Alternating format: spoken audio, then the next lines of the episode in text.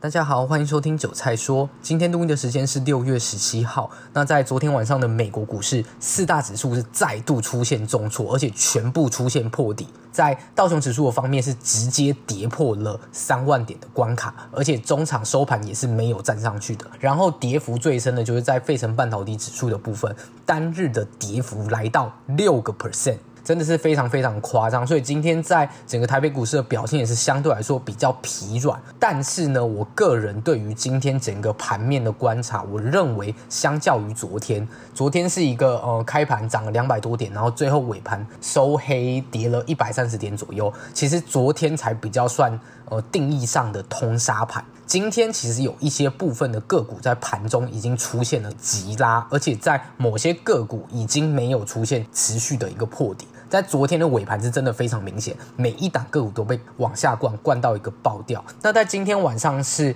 六月份，也就是三六九十二这四个月份的第三个星期五，也就是美国各大期权的一个结算日，也就是所谓的四巫日。那今天整个在加权指数的观察上面呢，中场是超过了三千亿的一个量对，今天在这一根黑 K 里，其实已经够把部分的量能给杀出来。然后在昨天晚上的整个融资余额是减少了将近五十亿之多。然后近期最弱势的个股，当然就是航运，还有。ABF 这个都是非常非常的弱，那台积电在今天的开盘也是出现了一个五百块的保卫战，那最终是有收在五百块之上。那像是 ABF 三雄。尤其是新兴跟南电是尤其的弱势啊，然后就是一直破底破底，已经连续三天都是出现一个下跌的一个态势。但是今天的南电还有新兴尾盘最后一盘是收到了平盘之上，但是真的已经连续三天的一个爆量下杀。然后从整个筹码里面来看，在 ABF 其实就是一个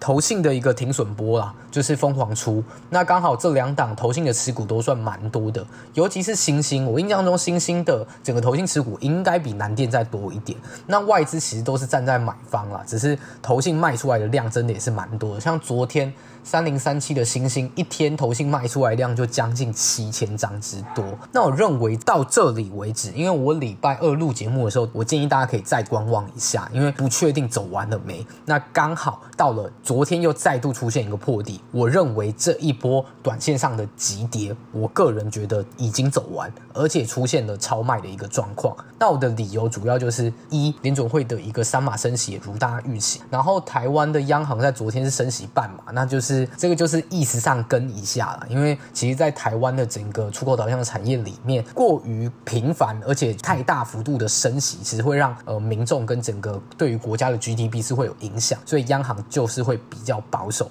杨金龙已经相对于彭淮南来说，彭淮南那时候基本上就是不太可能在他任内看到升息这回事，在这个投信也是。是连续两日都出现了非常大的一个停损波，卖超都可以看到是好几十亿之多。然后在自营避险的部分呢，也是连续两日出现大卖。那在这样一个大卖的节奏里，就可以知道目前有很多的散户或是利用自营去发行的这些工具做反向避险的，就是他做空方的避险啊，就是如果跌下去，他可以去 cover 掉他手上的多单部位的这些投资人，其实他的力道是有加重的。然后基本上整个。市场上的信心已经非常接近溃堤，然后在美股从上周四开始到昨天晚上为止，整整一个礼拜，也就是五个交易日，因为扣掉礼拜六、礼拜天五个交易日来说，基本上它就是连跌三天之后反弹之后呢，再用一根长黑 K 去做一个破底，那基本上它在整个极短线上面的跌幅已经来到接近两成。大概都是落在十五个 percent 到二十个 percent 之多，尤其是费半跟 NQ 是跌幅最深最深的，所以。基于上述我的所有理由，我认为在短线上的反弹会直接开始出现，而且不排除会出现所谓的小幅度的破底翻的一个态势。因为目前是在美股都出现一个破底嘛，那在富台指也是出现破底，所以我认为说后续可以会有一个呃急速的一个反弹，然后之后开始进入一个比较漫长的一个震荡波。然后根据一些比较大型的投顾，其实在分析今年的低点预估就会落在第二季到第三季之间，所以。所以目前已经是第二季的一个季底，所以我认为低点基本上会在一万五千点之上了。所以我认为现在可以开始去做一些部分的布局，但是你可能要比较有耐心一点点，因为在前面实在有太多太多的冤魂或者什么东西套在上面了。所以如果你是觉得个股想要那种 V 转直接解套的那种，我个人觉得是难度相当相当的高，